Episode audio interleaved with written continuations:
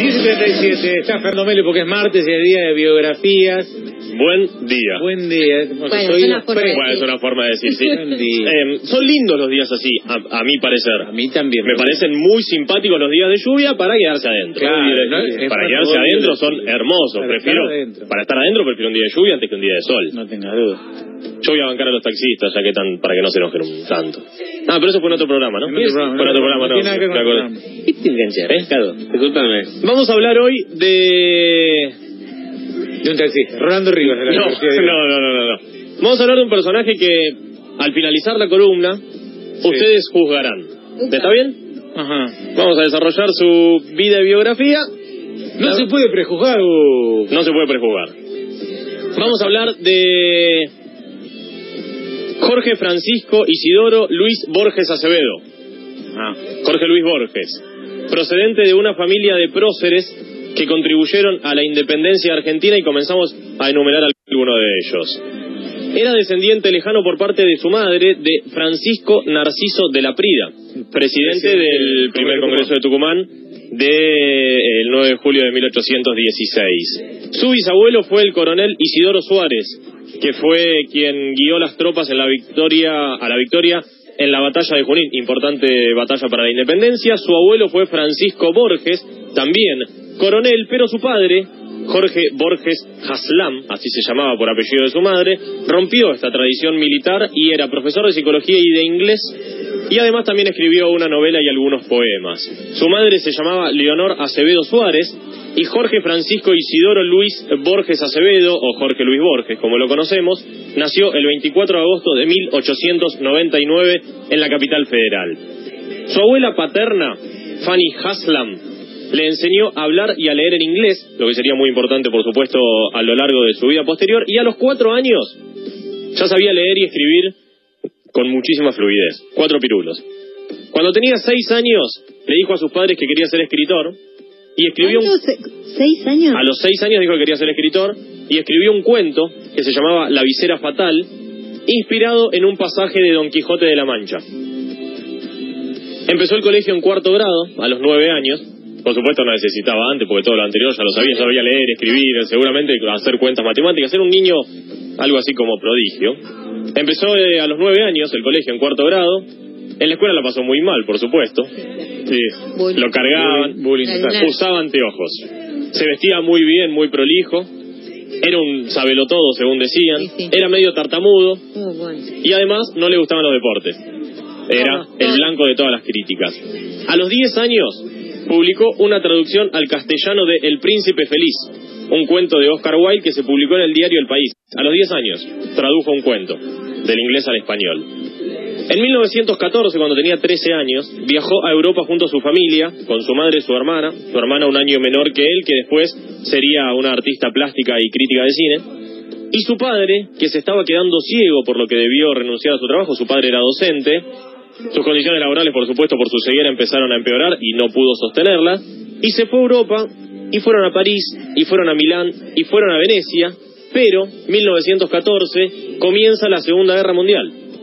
Por lo tanto, su padre eh, tiene que comenzar un tratamiento contra la ceguera y se instalan en Ginebra, territorio neutral, donde empieza allí un tratamiento para la ceguera.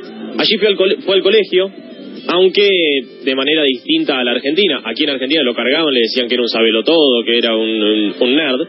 Sin embargo, allá no se le burlaban de su tartamudez, sino más bien todo lo contrario. Allá los que saben los valoran. Lo, no elo- los cargan. Claro, Sí, lo, elo- lo elogiaban mucho y, apro- Claro. y aprovechaban la inteligencia de Borges, cosa que a él le gustaba mucho. Acá el chiste que usaba anteojos. Allá es Exactamente. como sabe este pibe. Está bien, Sí. está bien. Por eso, así le va uno y así le va el otro. No es muy difícil la cuenta. Algo así.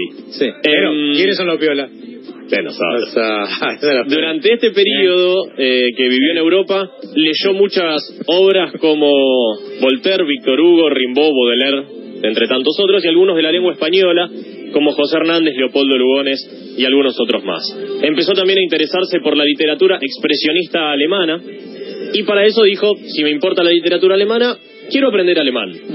¿Qué hizo? Agarró El Golem, una novela de Gustav Meyrink, en alemán y en español.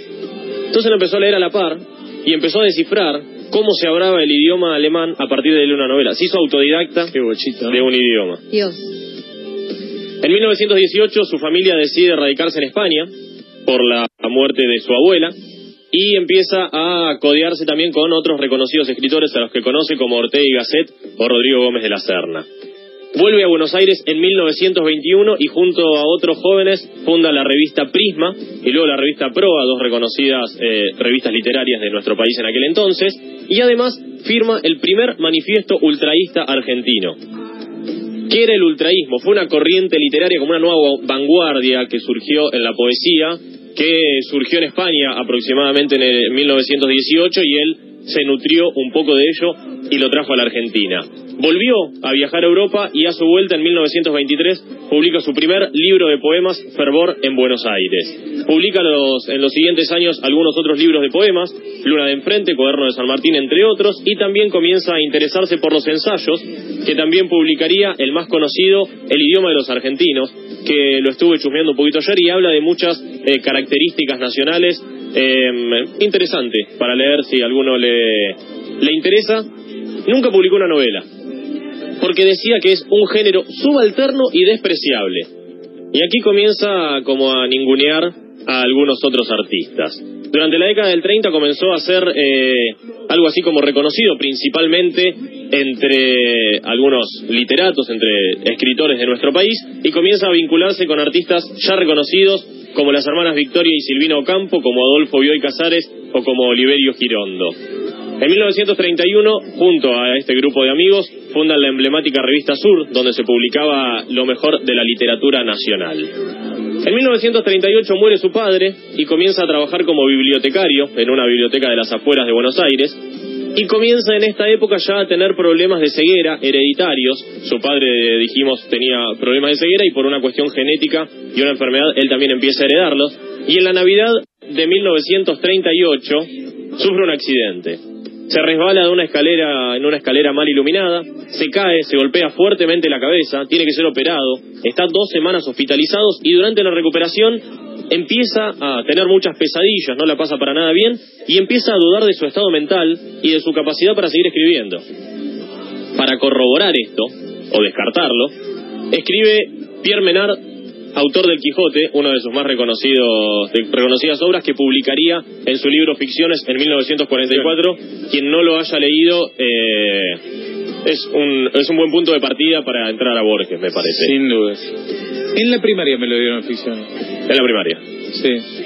Arriesgada la... En la secundaria no, no leímos un libro ni de casualidad. Era todo en la primaria. Arriesgada la maestra. Sí. Arriesgada. Sí, era muy buena profesora. Comienza aquí a... Creo que estuve en la secundaria. comienza a profundizar en la literatura fantástica, pero también comienza a ver cada vez menos. Por lo tanto, empieza a dictarle Claro. sus cuentos tanto a su madre como a sus amigos, lo que le resulta muy fructífero porque escribir con otra persona seguramente ayuda a, a uno a profundizar en un montón de temas, a debatir lo que se escribe, a escribir de una manera o de otra.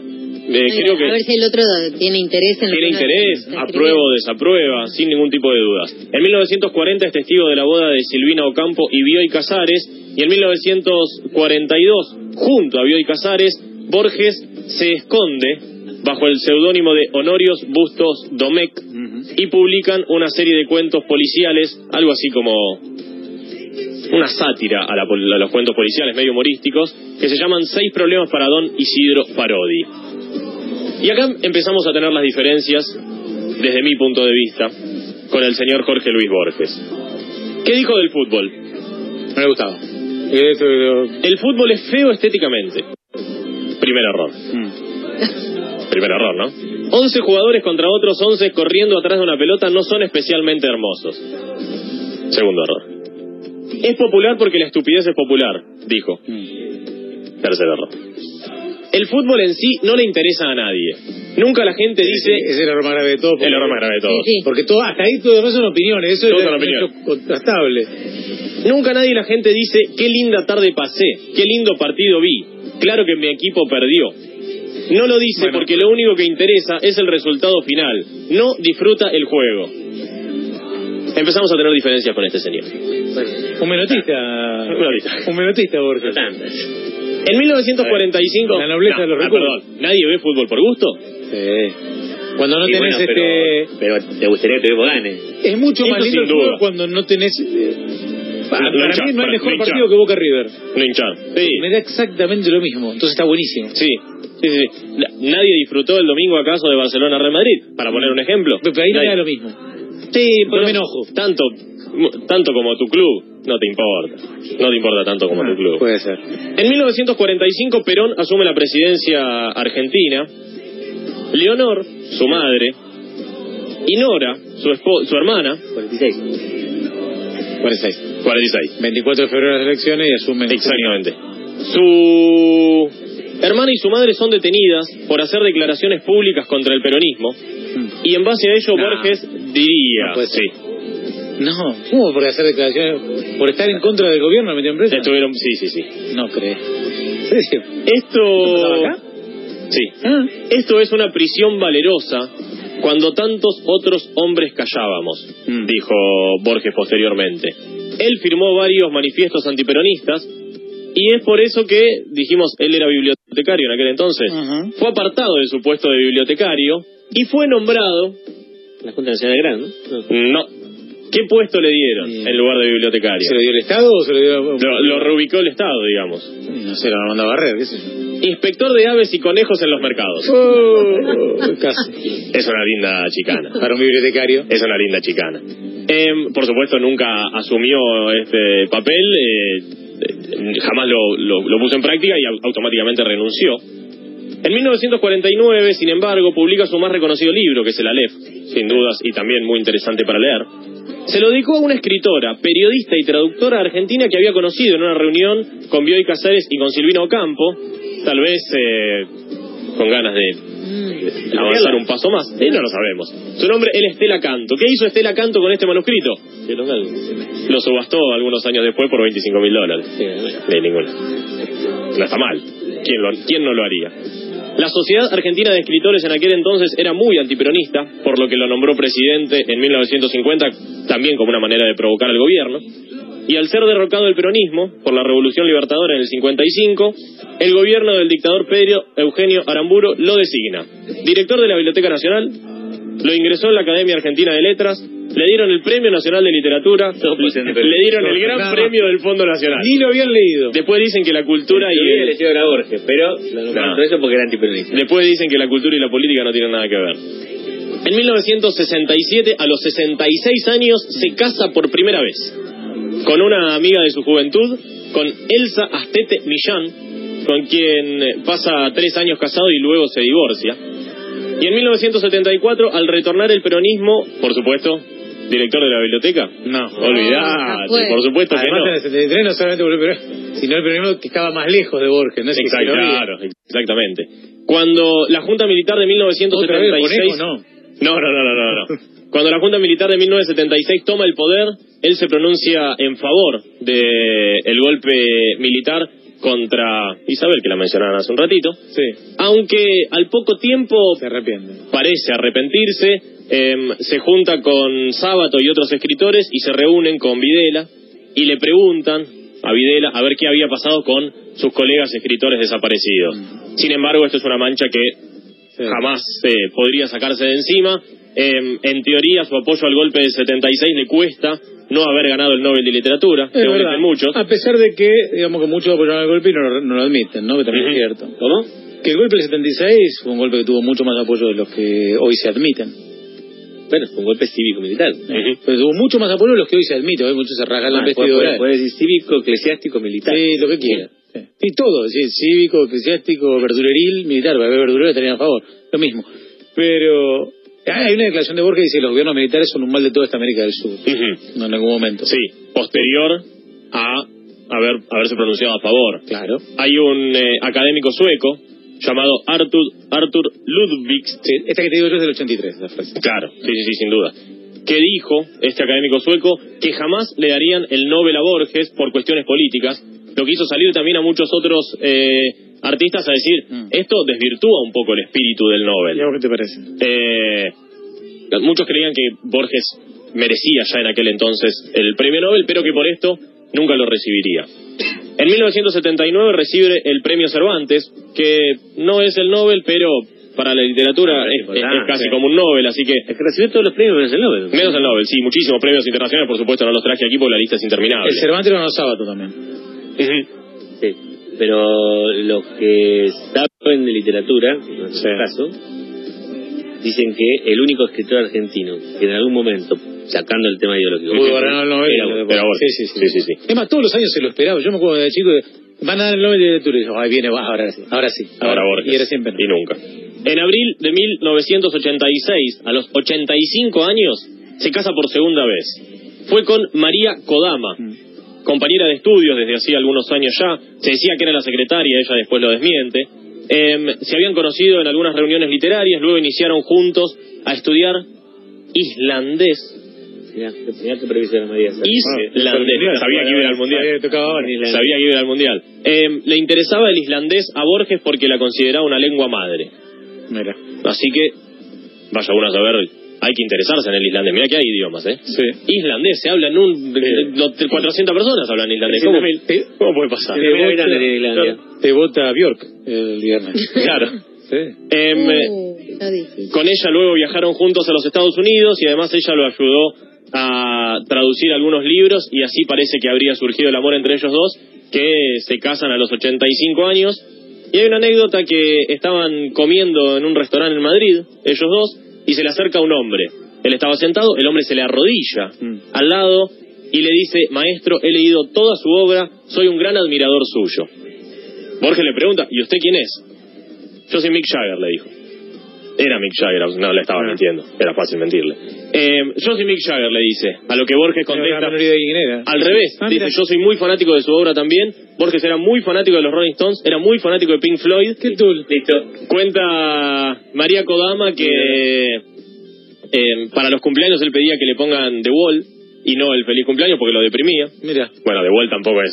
Bueno, Te- bueno, tampoco te era muy arriba. Te ¿eh? deprime, bueno. el- te deprime el feliz cumpleaños y me dice The Wall. Perdió con Pecho Boy. Claro, perdió con Pecho Boy la semana pasada. Eh, Por eso ya no puedo más. Em, murió Jorge Luis Borges el 14 de junio de 1896 en No. Ginebra, en Suiza. 1900.